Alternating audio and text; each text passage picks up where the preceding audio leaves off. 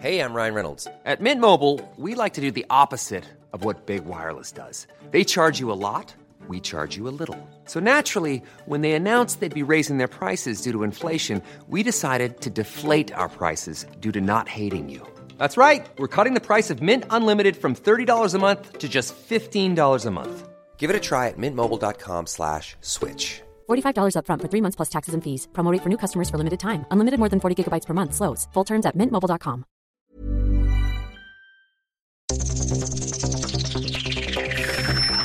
Los desafíos actuales exigen que la ciudadanía tenga la capacidad de saber, pensar y participar más que antes. Bienvenidos a Sociedad Horizontal, un espacio donde Armando Ríos Peter y sus colaboradores analizan los temas más relevantes de la política y su impacto tanto en redes sociales como en las calles. Inicia Sociedad Horizontal por El Heraldo Radio, donde la H suena y ahora también se escucha. Estoy seguro no te olvidaré. Eres tan linda que voy a perder. Y estoy parado en el lugar de siempre donde amor juramos una y otra vez. Quiero que sepa que lo aceptaré. Que no lo quiero y que me va a doler. Y en el garaje pongo alguna cosa para que tú sepas que ahora estoy forzado. Una cama doble y una bicicleta. Hola, ¿qué tal? ¿Cómo están? Estamos escuchando For Sale, que es el estreno de Carlos Vives y Alejandro Sanz. Yo soy Armando Ríos Peter y les damos la bienvenida a Sociedad Horizontal, la verdad que todos construimos a través de la señal del Heraldo de México. Están aquí conmigo Maru Moreno. ¿Cómo estás, Maru? Hola, muy bien, gracias. Contenta de estar con ustedes. Gracias, Maru, que nos acompañas. Y bueno, pues como siempre, también Pedro Sáez. ¿Cómo andas, Pedro? Muy bien, Armando. Hola, ¿cómo estás? Y bueno, pues también gracias, gracias a quienes nos apoyan en los controles desde las instalaciones del Heraldo Radio. Muchas gracias, saludos a Gerardo Reyes y le mandamos un saludo fuerte, afectuoso a quienes nos escuchan en la Ciudad de México, Guadalajara, Nuevo Laredo, Tampico, Villahermosa, ahora Monterrey y bueno, pues también al bellísimo puerto, mi bellísimo puerto de Acapulco. Maru, recuérdanos por favor las redes. Claro que sí, en Twitter nos pueden seguir con arroba Heraldo de México, Facebook El Heraldo México y en Instagram arroba El Heraldo de México. Y bueno, pues también nos pueden escuchar online a través del portal del heraldodemexico.com.mx. Esperamos todos sus comentarios en Twitter con el hashtag de hashtag Sociedad Horizontal. Vivimos un cambio de era, siempre lo repetimos y siempre hay que insistirlo, vivimos un cambio de era, no una era de cambios. La tecnología ha provocado nuevas formas de comunicación y de organización, las jerarquías tradicionales pierden su valor a pasos agigantados y hoy el diálogo es sin duda alguna el motor para entender que la verdad cotidiana la construimos todos, especialmente si logramos ponernos en los zapatos del otro. Y bueno, pues entrando en materia, hoy tendremos un análisis como cada semana sobre los temas más calientes en las redes sociales y esta información también como cada domingo es cortesía de Metrix, conocer la verdad en una sociedad digital. Yo quisiera empezar, Maru Pedro, comentando que a lo largo pues de la semana pasada, esta semana que, que terminó la semana previa, pues la Cuarta Transformación presentó y promovió un conjunto de acciones que sin duda alguna generaron preocupaciones, críticas, obviamente debate de distintas magnitudes. La discusión en torno a cancelar las energías renovables, permitir que el INEGI entre a las casas para medir la riqueza, tener un solo par de zapatos, como lo presentó, lo promovió el presidente López Obrador, o desaparecer los fideicomisos, que fue la última noticia de la semana, desaparecer los fideicomisos destinados al apoyo al cine o a la población en tiempos de desastres naturales para darles dinero a los pobres, sin duda alguna pues generaron una gran preocupación de que el gobierno se esté moviendo hacia la izquierda. La duda, o por lo menos mi cuestionamiento sería desde este espacio de sociedad horizontal, pues no es, en mi caso, que, que, el gobierno tenga una posición más hacia la izquierda o más hacia apoyar a los menos favorecidos, los más pobres, sino que pues las decisiones estén concentrando, o para decirlo de mejor forma, centralizando más el poder en lugar de descentralizarlo. Eh, la pregunta es si hay flexibilidad para la participación de más actores o, en contrario, se está concentrando más la participación solo en unos cuantos, especialmente en el gobierno. Creo que eso podremos hablar el día de hoy. Pero Maro, cuéntanos, está radicalizando a la izquierda el gobierno, en la 4T. El presidente dio un mensaje desde el eh, púlpito de la mañanera contra la ostentación y la riqueza. ¿Cómo estuvo ese, ese planteamiento que hizo en una de las mañaneras el presidente López Obrador? Así es, eh, habló sobre la crisis económica que ha dejado el COVID-19 y el modelo económico neoliberal en México y dijo que es importante empezar a ahorrar y dejar de ostentar lujos, no consumir de manera enfermiza, nos invitó a todos. Si ya tenemos zapatos, ¿para qué más? Si ya se tiene ropa indispensable, solo eso. Si se puede tener un vehículo modesto para el traslado, ¿por qué el lujo? Expresó el presidente al tratar de explicar la austeridad republicana. El presidente también explicó que a partir del segundo semestre del 2020 va a haber una inversión millonaria en incentivos para los trabajadores con la finalidad de que reactiven el consumo local. Sin embargo, también advirtió que no se debe despilfarrar ese dinero y que no se debe de usar de manera machista. Estamos calculando en general, citó el presidente, tanto en apoyos directos como en estos proyectos que vamos a dispersar 100 mil millones de pesos mensuales, la mayor parte de ese dinero de manera directa. También puso el ejemplo de el dinero que está dirigido a 180 mil pescadores, mismo que se va a distribuir en mayo a finales de este mes por la cantidad de 7 mil pesos y recomendó que ese dinero, aunque sea poco, lo cuidaran. Les dijo, hay que ahorrar. Esto es en grandes rasgos el, el mensaje del señor presidente en cuanto a la austeridad. Eh, y pues bueno, no, como se esperaba, tuvo bastante réplicas en las redes.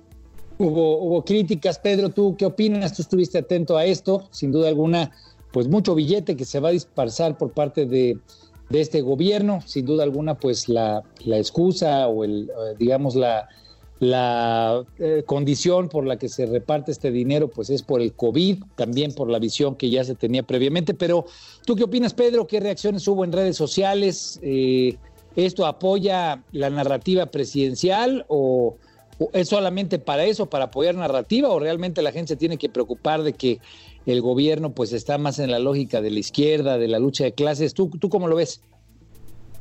Definitivamente eh, esto, la forma en la que al, menos yo lo leo, es un intento por este, recuperar el valor simbólico este, y la narrativa eh, la narrativa eh, de austeridad, obviamente, que ha sido parte del discurso de la 4T y del amloísmo desde antes de su triunfo.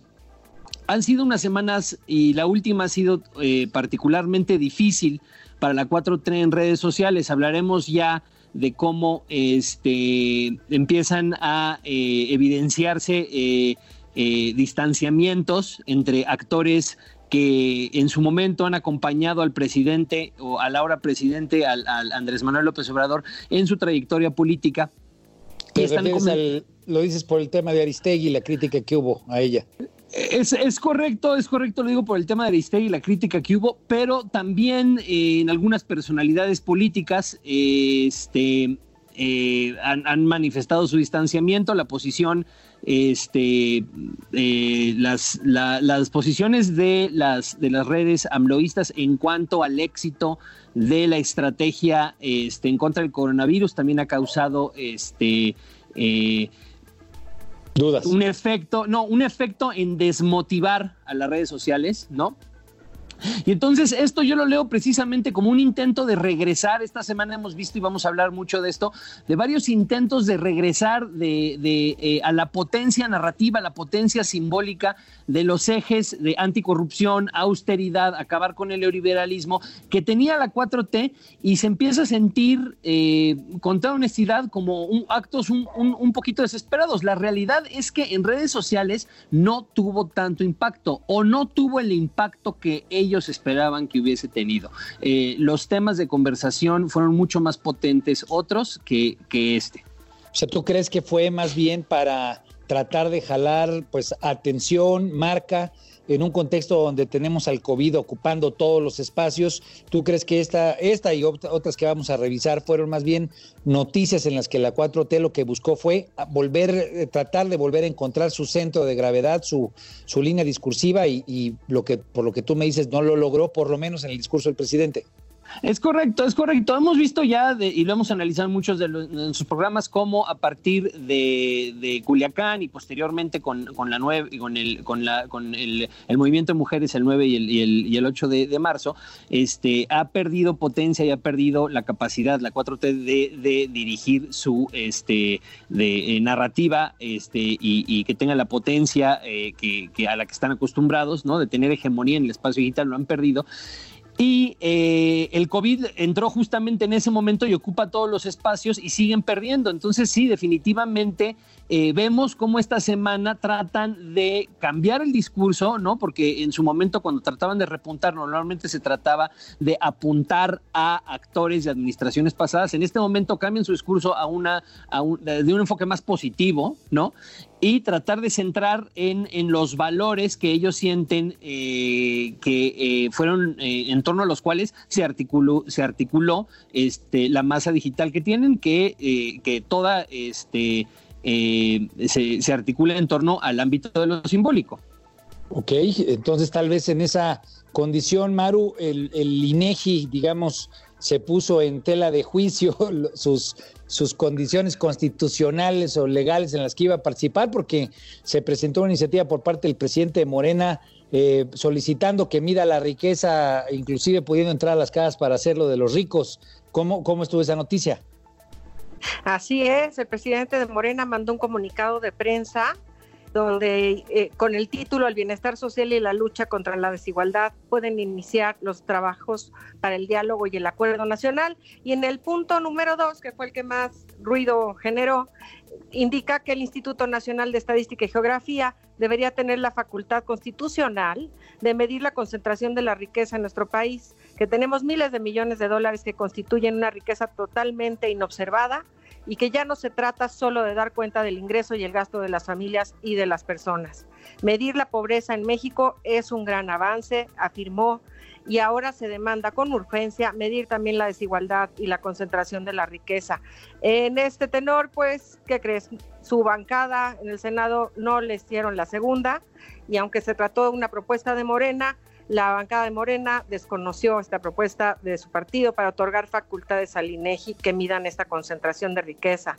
Los partidos de oposición hicieron lo suyo y el sector privado rechazaron esta iniciativa y la calificaron como inconstitucional. Porque incluso el presidente entiendo que le preguntaron y dijo que él no, no estaba en favor de esa propuesta, dijo que que no era precisamente una, un planteamiento que él avalaba. Pero entonces, Pedro, reiterarías lo que comentabas, lo ves como un espacio donde tal vez no solamente el presidente y su equipo, sino más bien el equipo ampliado de la Cuarta Transformación, incluido a Morena como partido, están buscando recuperar ese centro de gravedad en torno a pues eh, una mayor igualdad en el país. Yo, en lo personal, estoy de acuerdo con que se mida de igual forma la riqueza y la pobreza, pero creo que el planteamiento generó escosor por este tema de poder ser violatorio el artículo 16 constitucional, que se mete el INEGI a tu casa, en fin, pero lo verías en el tema de las redes en la misma condición como una búsqueda de regresar al centro de gravedad por parte de Morena y por parte de la Cuarta Transformación. Definitivamente, definitivamente, y tratar de poner temas en la agenda, eh, eh, eh, poner temas en la agenda mediática y poner temas en, en, las redes, generar discusión en las redes, en torno a situaciones que les son más cómodos a ellos que estar hablando del COVID, sobre todo ahora que pues está, estamos empezando esta política de regreso a la nueva normalidad. Y los números no forzosamente son compatibles con la política que se está llevando, empieza a haber críticas hasta a nivel internacional, entonces definitivamente es este intento de, este, de generar diálogo en torno a temas que le son más cómodos y otra vez, en este caso, también este, no generó el, efecto deseado. El, efecto deseado, obviamente, porque la conversación eh, a nivel nacional y a nivel internacional gira en torno este, mayoritariamente al COVID. Y después veremos por qué hubo un evento más importante eh, eh, que ocupó las, a las redes amloístas, que fue lo de, lo de Aristegui. Pero es importante señalar cuáles fueron los dos argumentos que sí dieron las redes amloístas. El primero, fue que esto, eh, esta política de que las, las autoridades estadísticas del gobierno, del Estado, puedan entrar a medir este tipo de cosas, existe en muchos países, Eh, ¿no? Y la segunda, el segundo argumento que se dio, que es potente y válido, es que el INEGI ya lo hace. ¿no?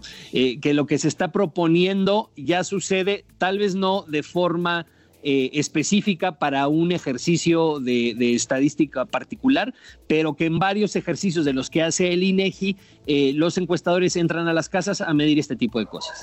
Sí, bueno, al final del día, el INEGI como institución lo que tiene, digamos, en su, mamato, en su mandato es buscar eh, la medición de las condiciones en las que viven las familias mexicanas, se desarrollan las actividades económicas, en fin, tal vez lo que se sintió es que era pues una posición, por como está redactado en ese texto que nos leía Maru, pues es un poco más, eh, más de hacerlo incluso sin la aceptación de eh, pues la gente en sus casas. Tal vez hacia allá fue donde yo vi la discusión. No creo que haya sido en pleno la, la intención del planteamiento, pero a final de cuentas la discusión estuvo ahí sobre si esto era violatorio hacia el artículo 16 constitucional o no. Y bueno, pues una, una, nota que también, sin duda alguna, no, no solamente estuvo presente esta semana, sino que ya lleva varios meses y creo que va a seguir en las próximas semanas fue esto de quitar la disminución del PIB quitar el Producto Interno Bruto, digamos, como uno de los medidores, eh, ha sido algo que el presidente ha empezado a decir, o empezó a decir especialmente desde inicios de año, cuando el INEGI dijo que habíamos caído un menos punto uno por ciento de crecimiento en todo el primer año. El presidente ha estado pues muy insistente en que ya no hay que medir el crecimiento, sino hay que medir el bienestar, el desarrollo.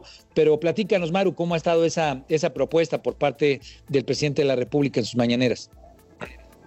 Sí, el presidente dice que va a explicar en una carta la nueva economía para cambiar la medición del PIB por bienestar y felicidad. Hablaré de la nueva economía y cómo deben cambiar los parámetros y dejar de pensar en el PIB y pensar en el bienestar, reveló el presidente en la conferencia mañanera de esta semana. En la misma dice que criticará al modelo neoliberal que se ha aplicado a rajatabla en el mundo.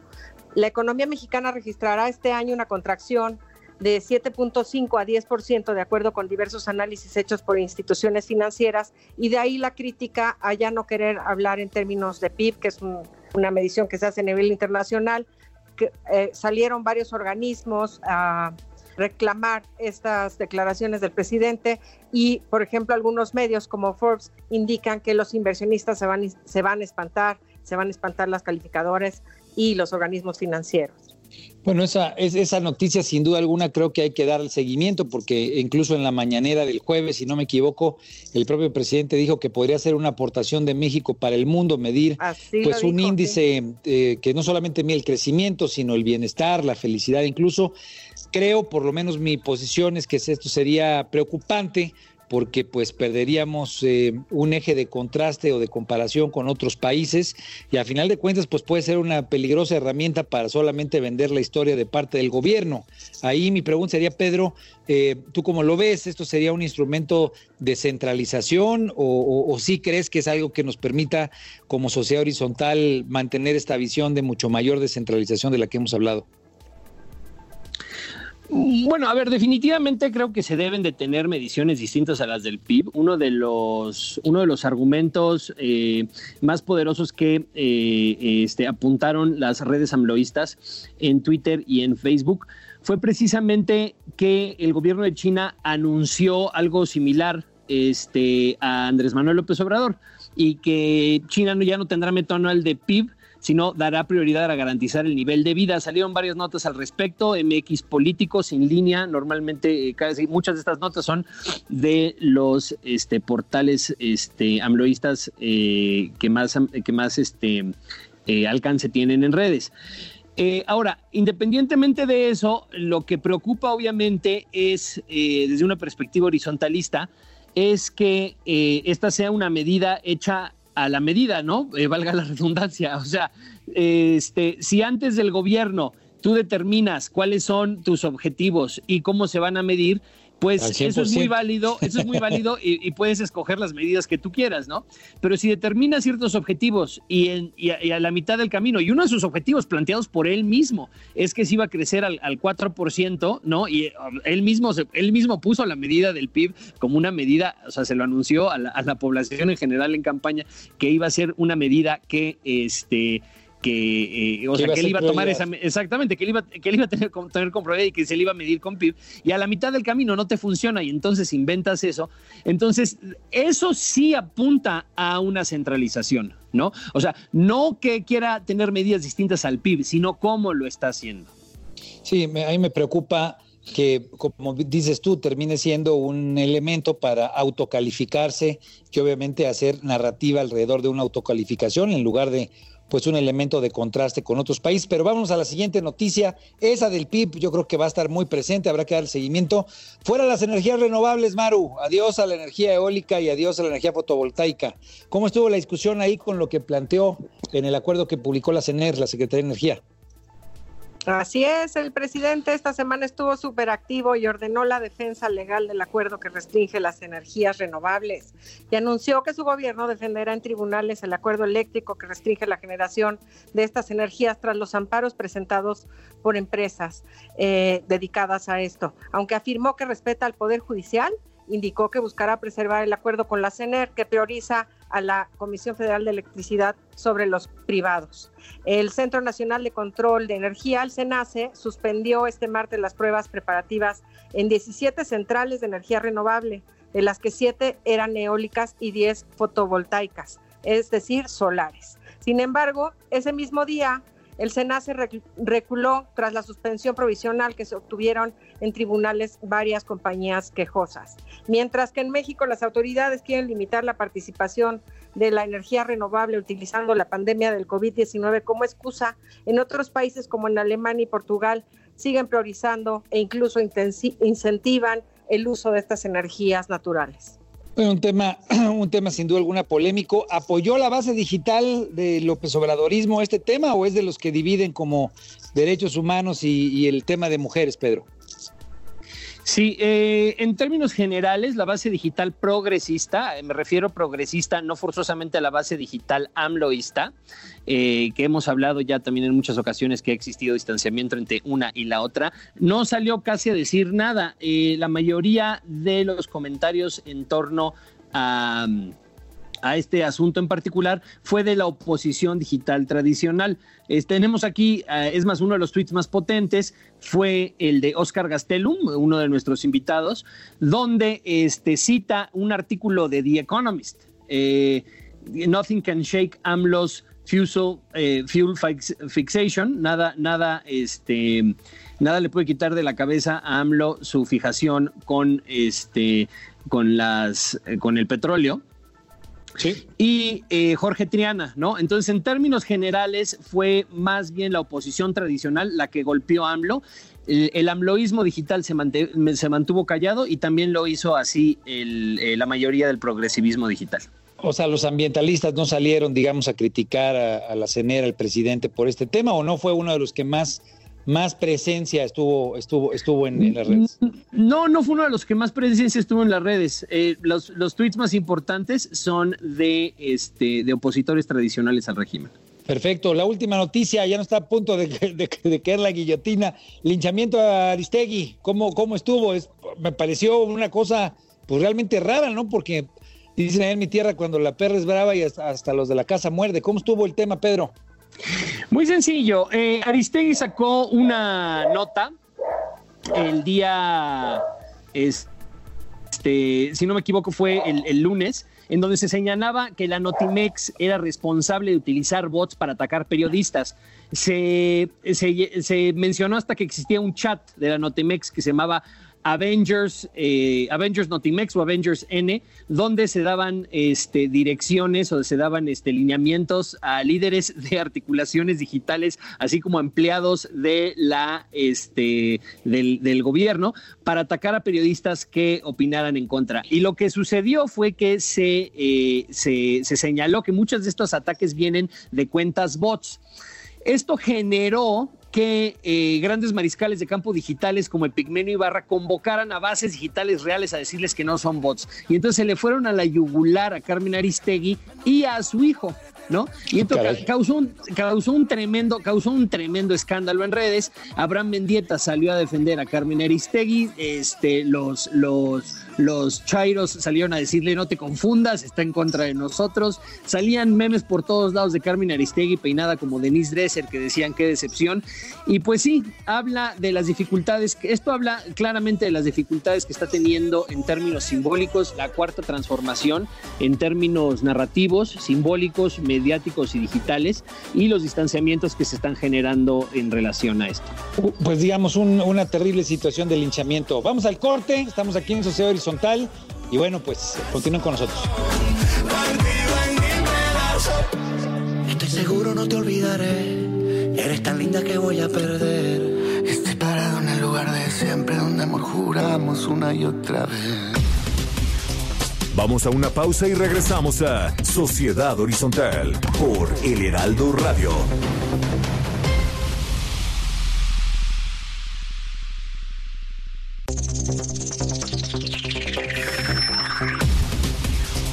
Regresamos a Sociedad Horizontal por El Heraldo Radio.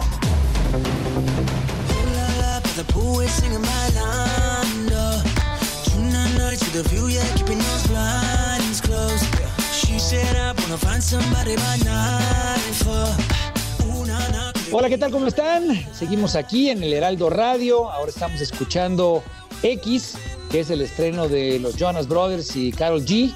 Muchas gracias por seguir con nosotros. Yo soy Armando Ríos Peter y estamos en Sociedad Horizontal, la verdad que todos construimos.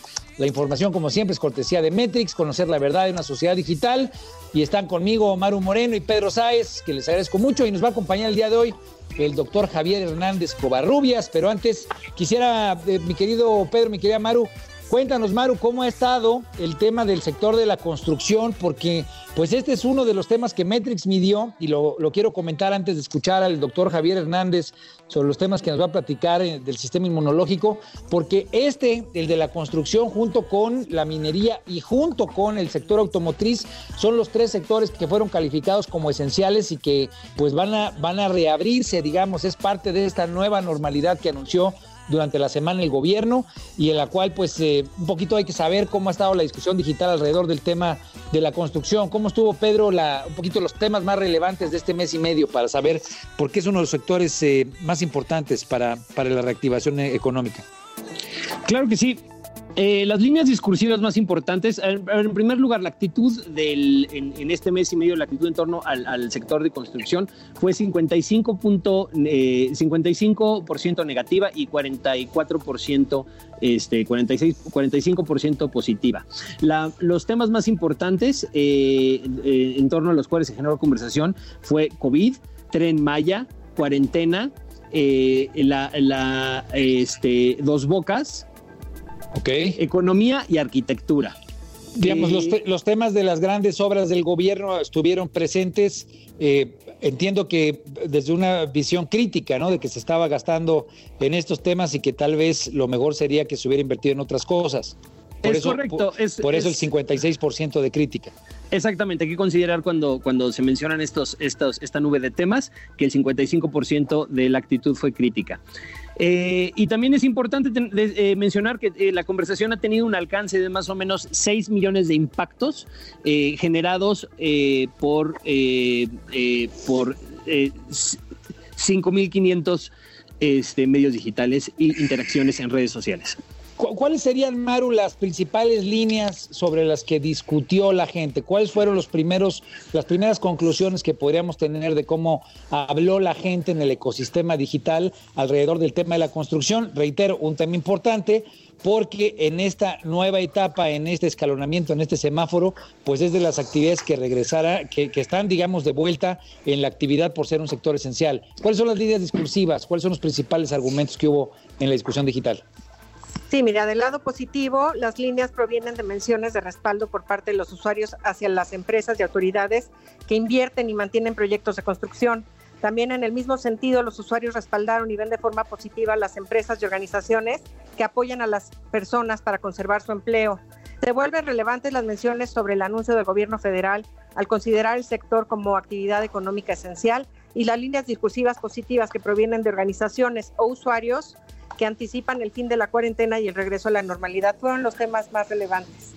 Bueno, como, como hemos comentado, digamos, en los programas de este mes, eh, el gran debate ha estado entre la parte de salud y la parte de la economía, ¿no?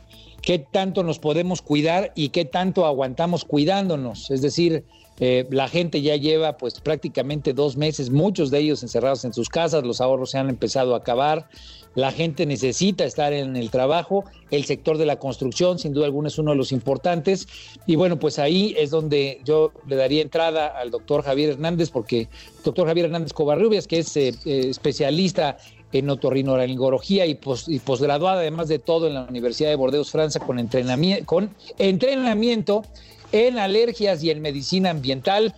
Mi querido Javier Hernández, pues primero que nada, bienvenido Javier, ¿cómo estás? Muchas gracias, muy contento por estar en su programa. Muchas gracias por la invitación. Muchas, muchas gracias. Pues eh, tú te has especializado en tratamientos biológicos, en problemas de neurodesarrollo.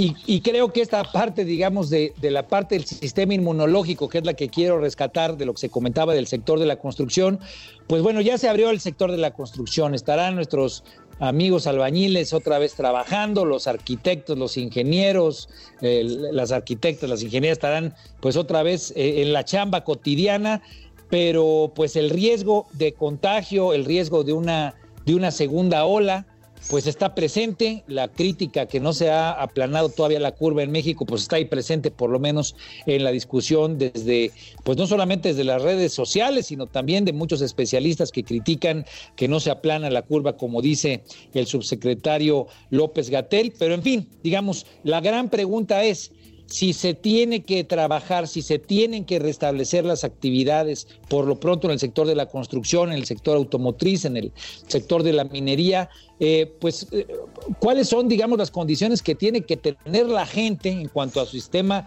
inmunológico, pues para estar más protegido. Y lo pregunto porque en realidad eh, cuando uno ve los números, ¿no?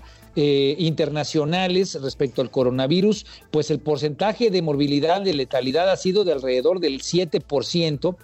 Eh, un poquito menos, tal vez 6 puntos y algo, pero, pero esto es mucho más alto para el caso de México, que es aproximadamente del 10.7% de mortalidad. Entonces, hay algo en, eh, digamos, en, la, en los hábitos del mexicano eh, en la condición en la que tenemos los mexicanos, nuestro sistema inmunológico, que esté generando esto, que el coronavirus nos esté pegando más duro a los mexicanos que en otros países, mi querido Javier?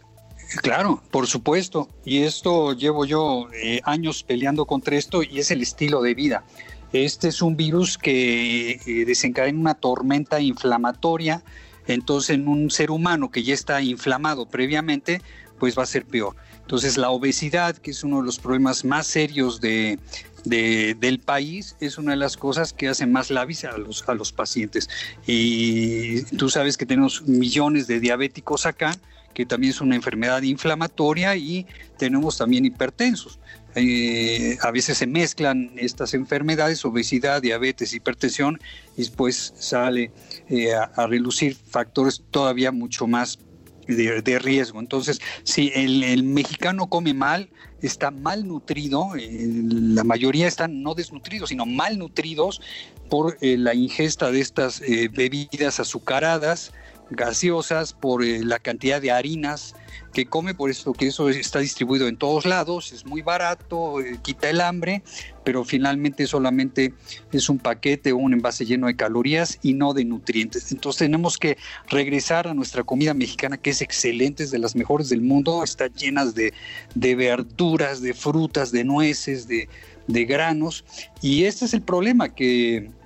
México pues eh, no tiene la misma cantidad de, de, pacientes de la tercera edad que los países europeos, pero tiene este problema. Y otra cosa muy importante es la falta de sol. Han asustado tanto a la gente del cáncer de piel por el sol que la gente no se asolea ni siquiera un poquito. Y entonces tenemos la vitamina D3 baja. Eh, artículos que salieron hace años, cuatro o cinco años, en Europa registraban una pandemia de deficiencia de vitamina D3. Y la vitamina D3 es una hormona prácticamente que entre muchas de las funciones activa todas las partes del sistema inmunológico, que es el que te va a defender. Entonces, no sé si con esto responda a tu pregunta. Sí, bueno, de hecho, sin duda alguna, y me, y me surge una duda, eh, me está pidiendo la palabra, pero solamente para, para hacer un comentario, tal vez también eh, la actividad física, ¿no, Javier? Obviamente los patrones alimenticios, este cambio en la cultura eh, digamos, alimenticia que hemos tenido eh, en esta última generación posiblemente, pero pues también la falta de actividad física posiblemente eh, sea una condición que dificulta más el fortalecimiento del sistema inmunológico. ¿Es correcto o, solamente el tema alimenticio? No, sí. sí, ¿Cómo, está, digamos, el, tema específicamente en la, en la condición de, de, pues, de, esto de hacer ejercicio. El ejercicio es importantísimo, importantísimo. Fíjate que eh, siempre tiene que haber un equilibrio porque es tan malo no hacer ejercicio como hacer ejercicio en, exceso. Tú te fijas que los deportistas olímpicos, su, su, vida es mucho más corta que otros. Entonces, las dos partes son malas. Exagerar con el ejercicio te oxida y eso te predispone a esta inflamación que estamos hablando y el sedentarismo también, porque figúrate que si nosotros hacemos ejercicio diario, generamos citoquinas antiinflamatorias. O sea, estamos haciendo nuestros propios antiinflamatorios y hacemos ejercicio, sobre todo eh, miembros inferiores, es decir, la caminata, la carrera, la bicicleta, eso te ayuda a generar estos antiinflamatorios que también te protegen. Ahora necesitamos un poco de fuerza, no nada más lo cardiovascular, sino también necesitamos hacer un poco de pesas ligeras, incluso las pacientes de tercera edad es muy importante porque esto nos mantiene sanos y nos genera antiinflamatorios gratuitos, así como la vitamina D3 con la soleada, que tampoco se va a exagerar, ¿verdad? Pero desde luego que sí. Y la dormida también. Entonces, sistema inmunológico requiere una buena nutrición, ejercicio, sueño y necesitas también relajación, ¿no? La meditación, por ejemplo. Hola, doctor. Hola. Este lado está Maru Moreno, qué gusto saludarte. Hola, qué gusto Maru, gracias. Además de la buena alimentación y el ejercicio que ya nos mencionaste, ¿sugerirías la, eh, la ingesta de algún tipo de vitaminas o complementos alimenticios para las personas que pueden estar en riesgo de contagiarse o los que ya están contagiados? ¿Qué nos dice al respecto, doctor? Mira, importantísima la pregunta, porque independientemente de comer bien y comer orgánico, que tiene muchos nutrientes, necesitamos complementar un poco. La vitamina C, el ser humano eh, los, los cuyos y algunos primates necesitamos comerla. Los demás mamíferos la producen sola, pero nosotros ese gen que nos ayuda a tener la enzima que la convierte lo tenemos apagado. Entonces necesitamos tomar vitamina C. La vitamina C es muy barata y la vitamina C activa las primeras líneas de defensa del sistema inmunológico. Tenemos en particular una célula que se llama la célula asesina por naturaleza, me encanta ese término, natural killer cell, que es el primer guardia con el que se enfrenta cualquiera de estos gérmenes y la vitamina C lo activa. La vitamina C también promueve la producción de agua oxigenada dentro de los glóbulos blancos, que eso es lo que curiosamente usan los glóbulos blancos para atacar a todos estos gérmenes, agua oxigenada. Entonces, la vitamina C les ayuda a producir este, este antiséptico y por otro lado ayuda a la cicatrización cuando lo usamos en dosis altas, incluso genera un poquito de oxidación, que eso ayuda a que los gérmenes cuando entren se mueran. Ya en la tercera fase ahí tenemos que cambiar y ya no podemos usarla como oxidación porque el mismo virus oxida. Pero si la vitamina C es algo muy seguro porque además es hidrosoluble, entonces es muy difícil que te intoxiques. Hay clínicas en, en varios países que usan eh, la vitamina C intravenosa para el cáncer y la dosis es un gramo por kilo de peso. Les estoy diciendo un gramo, mil miligramos por kilo de peso. Con eso les explico lo seguro que es. Entonces, tomar una dosis diaria Depende mucho el caso, no me gusta dar dosis por, eh, al aire, sino personalizadas, pero hay gente que puede tomar de 4 a 6 gramos orales y lo único que les podría generar a algunos es diarrea, porque además es un excelente laxante, entonces si están estreñidos hasta les ayuda. Pero la vitamina C sería el número uno de lo que hay que tomar. Y segundo, la vitamina D3. No nos da tiempo ahorita de asolearnos y, aumentar la dosis, pero en un estudio que se hizo en México, que no se ha publicado, de 5 mil adultos sanos, solamente uno tuvo cifras normales de vitamina D3. Entonces, habría que eh, empezar a suplementarla tanto en niños como adultos diariamente. Otras de, las, de los minerales es el zinc, también hay una prueba que hago en el consultorio para ver si les hace falta zinc o no, porque el tomar zinc cuando tú tienes el nivel normal te va a bajar el cobre y entonces eso es más difícil de controlar. Entonces, yo les diría que la gente que va a salir necesita su vitamina C, necesita su vitamina D3, probablemente necesite zinc, desde luego que el omega 3 de buena calidad, una cápsula de más de un gramo ya está destilada y no tiene mercurio, entonces es, es, es más segura, las otras no, porque este mercurio va a ser eh, tóxico para la gente. Y este es un antiinflamatorio muy importante que también la población lo tiene, lo tiene bajo. Hay algunas otras vitaminas que podrían ayudar, como complejo B, algunos minerales como el magnesio, también eh, hay muchos tipos de magnesio. El que más toma la gente es el cloruro, únicamente es un laxante, pero hay algunos como el citrato, el quelato y algunos otros que sí se absorben. Eh, en fin, cualquier médico eh, funcional, ambientalista, ortomolecular, les, les puede dar la dosis, pero de entrada la vitamina C y la vitamina D3.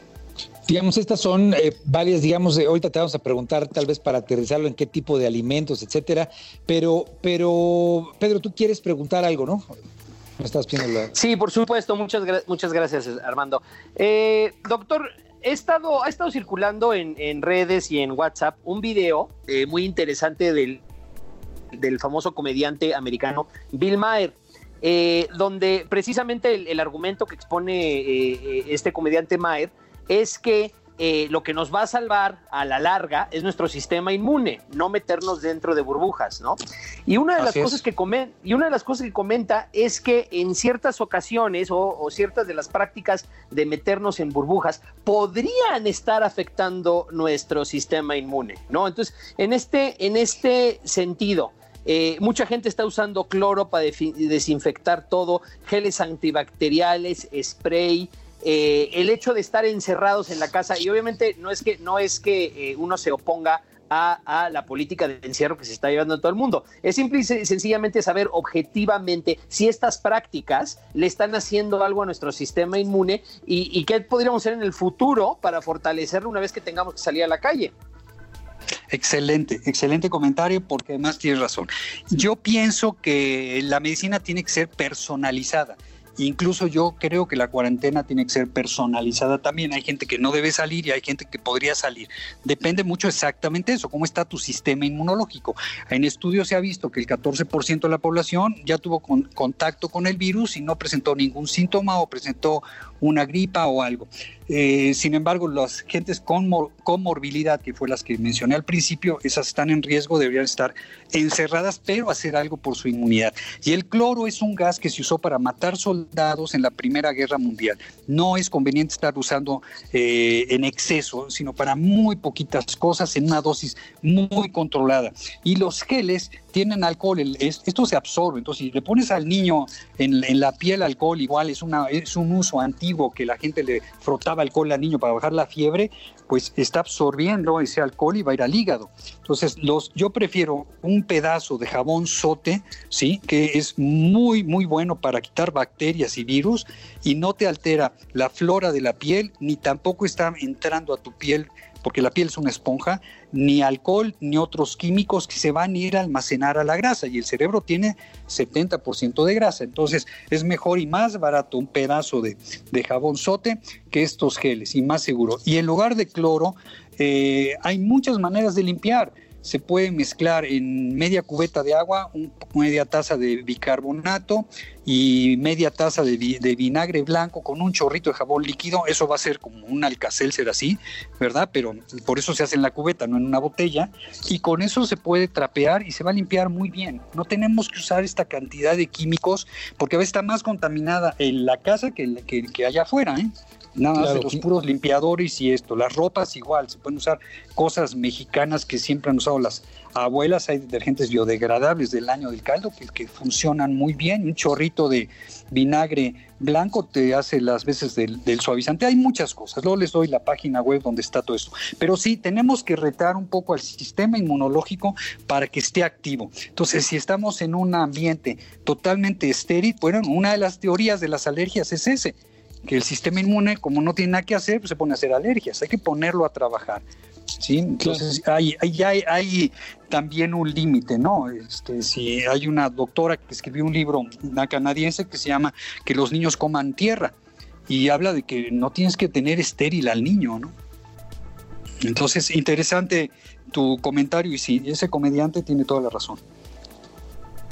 Una, una pregunta, eh, Javier. La, como que ahorita que te escucho me quedo con una duda que tal vez el auditorio tiene. Es, ¿Cómo le hago para saber cómo está mi sistema inmunológico? ¿Hay alguna manera de que yo lo sepa sin que alguien me diagnostique? Digamos, ahí eh, entiendo que hay que dormir, lo que tú has comentado, pero ¿cómo le hago para saber si estoy, si, la rifo o no? o sea, si puedo pues, salir o no. Muy fácil. Ve, tu historia clínica. Si eres un paciente que que no te acuerdas cuándo fue la última vez que te dio la gripa, digo que no, que no sea por Alzheimer, ¿verdad? Sino que sea porque, porque fue hace mucho tiempo. y yo no me acuerdo cuándo fue la última vez que tuve un, un, catarro, una gripa. Y mis pacientes que llevan estos planes de salud, les puedo decir a los papás, ayer me decían, doctor, ¿y qué pasa cuando salgamos? ¿Cuándo fue la última vez que tu hijo tuvo un catarro?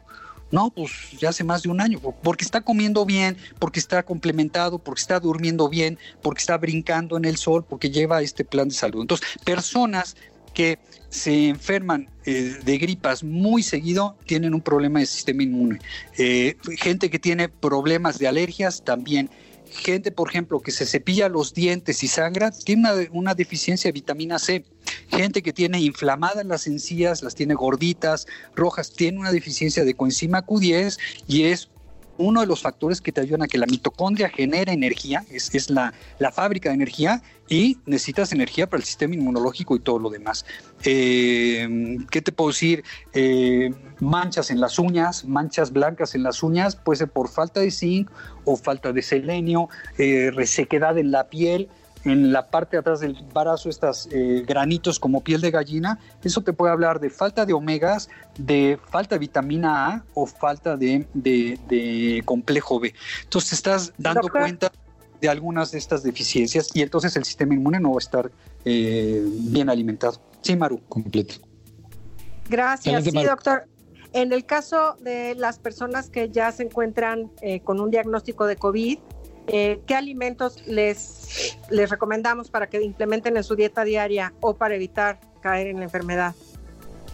Eh, yo creo que todos los que no nos ha dado, los que ya les dio y los que están mal, es la pirámide nueva de la alimentación es verduras, pero, pero muchas y variadas, eh, eh, yo les digo que coman el arco iris, ¿no? Eh, blanco, verde, verde pasto, verde oscuro, verde botella, violeta, rojo, amarillo, naranja, todo eso de vegetales y ya después viene la fruta y ya después vienen las nueces y ya después vienen los granos y algo de carne. Pero les pido que generalmente sea orgánico lo mayor posible y que mastiquen de 15 a 20 veces cada bocado. Ahora, el agua, que también desde mi punto de vista es un alimento, también es muy importante que sea agua pura.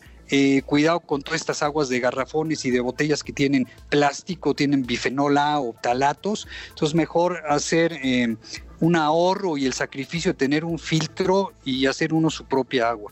Eso es lo que yo les recomendaría, Maru. Pues eh, Javier, sin duda alguna, estos datos que nos das son fundamentales, esenciales, porque son el tipo de datos que permiten salvar vidas, prevenir y poder enfrentar esta y cualquier bicho que ande por ahí afuera, ¿no? Obviamente es el que está ahorita con una gran preocupación. Te agradecemos mucho, Javier. No seas malito, regálanos la paz. Con mucho gusto. Es www.faromedico.com, como un faro. De ahí se pueden ir a la, a la fanpage de Facebook, ya hay una conferencia del COVID completamente este, amplia para todo esto que hemos hablado. faromedico.com. Les agradezco mucho pues, eh, la invitación. no, al contrario a ti, Javier, la verdad es que muy positivo lo que nos dijiste. Mil gracias a todas y a todos los que nos escucharon. Sin duda alguna, fortalecer nuestro sistema inmunológico va a ser uno de los grandes temas a partir de ahora. Y le agradecemos a Metix por eh, darnos la información como cada domingo, a todos los que nos escucharon, a todos los que nos escucharon. Muchas gracias por oír Sociedad Horizontal, la verdad que todos construimos por el Heraldo Radio. Muchas gracias, Maru Moreno. Gracias a ti. Muchas gracias, Pedro Sáez. Muchas gracias, Armando. Y bueno, pues muchas gracias a todas y a todos ustedes. Les deseamos lo mejor este domingo. Gracias por estar con nosotros aquí en Heraldo Radio, en Sociedad Horizontal. La verdad que todos juntos construimos. Que tengan buena tarde domingo.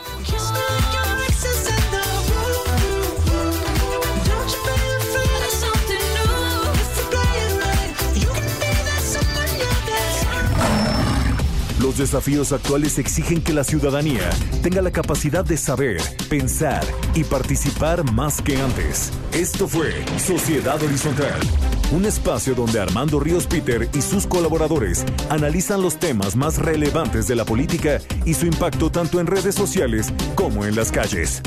Una producción de El Heraldo Radio, donde la H suena y ahora también se escucha.